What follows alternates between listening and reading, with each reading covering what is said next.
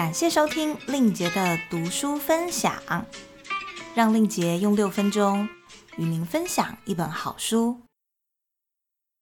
今天要介绍的书，书名是《逆思维》，作者是华顿商学院的教授 Adam Grant。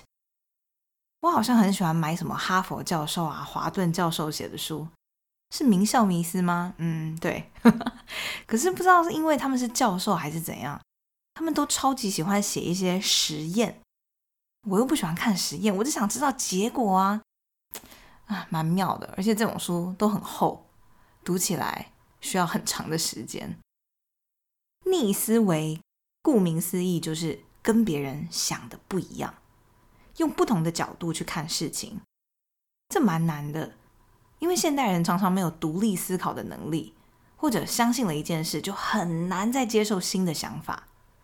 但是书上说，我们会嘲笑别人，哈，还在用 Windows 九五，我们却对自己在一九九五年就形成的看法紧抓不放。你想说一九九五年，二十八年前，对，有些我们深信不疑的事情是很久以前就决定的，比方说对某个政党的偏见，对某个族群的看法，我们在生活中。也比较喜欢找同温层互动，跟同温层交流，让我们感觉很好，但是不会让我们更努力思考。这位教授说：“假如你不经常改变心意，你的想法就会常常出错。”在令杰的读书分享第二十九集，哈佛商学院的教授 Francis Cagino 也是说，我们的决定常出错。哎。看来这些教授有志一同啊！不要继续待在舒适圈了，各位。就像很多领导者为了自我保护，都不想听到反对意见，对于会动摇现况的话语充耳不闻，只喜欢听拍马屁的奉承。可能是因为在职场待久了，很多人就也开始不想或不敢表达不同的看法，因为怕惹人生气。书里有一句话让我笑了：“我们向来都是这么做的。当大家都不想重新思考，就会说出这句最讨人厌的话。”以前我在某一间公司工作的时候，有一次提议：“哎，我们可以在……啊，好了，不能讲太清楚，就是在某个活动，我们可以怎么样、怎么样、怎么样做。”结果呢，秘书就说：“可是我们以前一直都是那样、那样、那样做。”哎，嗯，所以嘞。以前是那样，就不能改变吗？到底在讲什么？很多人因为想避免冲突，就不好意思再发言了，怕被当成讨厌鬼。我可能就是那种讨厌鬼，喜欢提出一些不同的意见。这本书有谈到，两个支持不同立场的人要怎么对话会比较好呢？有技巧的谈判专家，他们很少采取攻击或防御。反而以提问表达好奇，像是可以问什么呢？你可以问说：“哎，你是从什么时候开始有这个观点的呢？你是看了什么样的资料吗？是谁告诉你的呢？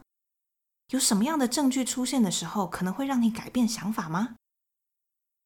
让对方自己去思考，你不要以为你反驳他就可以改变他哦。如果某些人在一个议题上，他们是有利害关系的当事人，并且很坚持己见的时候，就算你提出一大堆正当理由，他们反而更不愿意重新思考，会非常抗拒。作者希望我们要经常提出“你怎么知道”这个疑问。你怎么知道？你怎么知道？不是只对别人哦，对自己也是。我们要常常反问自己：我怎么会知道？真的是这样吗？这让我想起来一个很好笑的例子。很多年前，我跟前男友分手，那时候很想复合。有一个朋友就非常 nice 跟我讲说：“上帝要给你更好的，这个男的不是上帝要给你的。”我就反问他：“你怎么知道不是？”哦，你现在的男朋友说不定也不是上帝要给你的啊。然后他就生气了，觉得他这么好意，我竟然伤害他。好吧，应该要鼓励他多读书。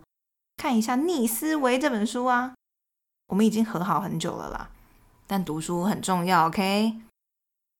不同的环境可能会形成不同的信念，就像在对岸长大的小孩，他们的历史课本真的跟我们的历史课本写的故事不太一样。我以前在北京交换学生的时候，把历史课本带去借他们看，哇，他们看了都觉得超级新奇，疯狂传阅。所以有时候不要认为谁一定是对的或错的。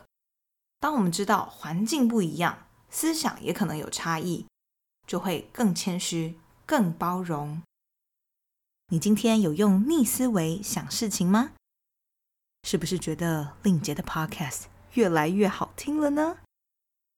令杰的读书分享，我们下周再见，拜拜。